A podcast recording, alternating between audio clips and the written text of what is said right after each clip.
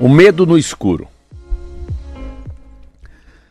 João tinha medo do escuro, uma verdadeira fobia.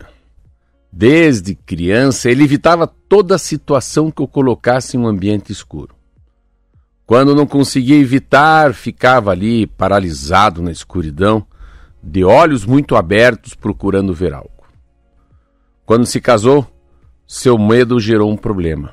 A esposa, Maria, Teve vontade, mas ele exigia uma lâmpada acesa na mesa. Na mesa de cabeceira durante toda a noite. E isso a incomodava. Fizeram um trato. Uma noite a lâmpada ficava acesa e na outra ficava apagada. Com isso, uma noite ele dormia bem e na outra não dormia tão bem. Após uma dessas noites, em que demorou a cair no sono por causa da escuridão no quarto, João, João se queixou a um colega de trabalho. Era um homem mais velho e que gostava muito do rapaz. Que sofrimento, colega disse. E sabe o que é pior? É que seu sofrimento é inútil. Eu sei, disse João, mas meu pavor é real. O colega então prosseguiu.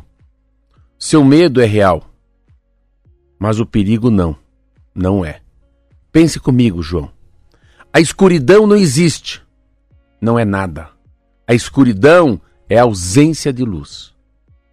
Portanto, não vale a pena perder tempo e energia vasculhando na escuridão.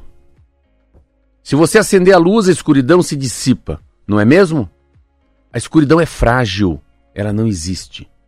O que existe de verdade é a luz. Vai lá, vamos, experimente.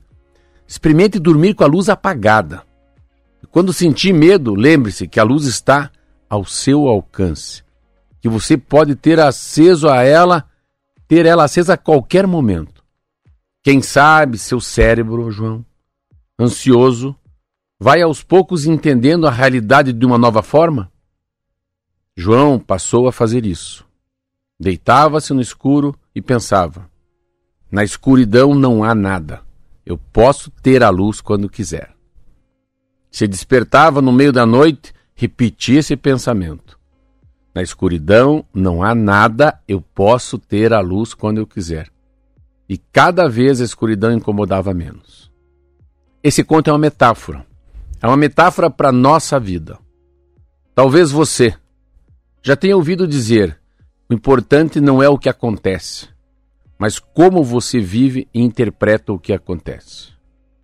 Os fatos e os problemas da vida são vividos e carregados de formas diferentes pelas pessoas, o que mostra que eles não são tão concretos. O que é concreto é o que fazemos com eles, fazemos com eles.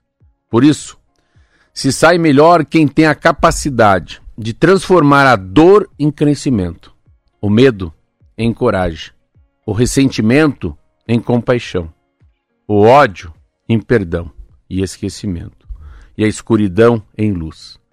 Por meio de uma espécie de alquimia, alquimia interior mágica. Afinal, a escuridão não existe como elemento real, mas existe de fato na nossa cabeça. E lá dentro que a escuridão precisa ser combatida.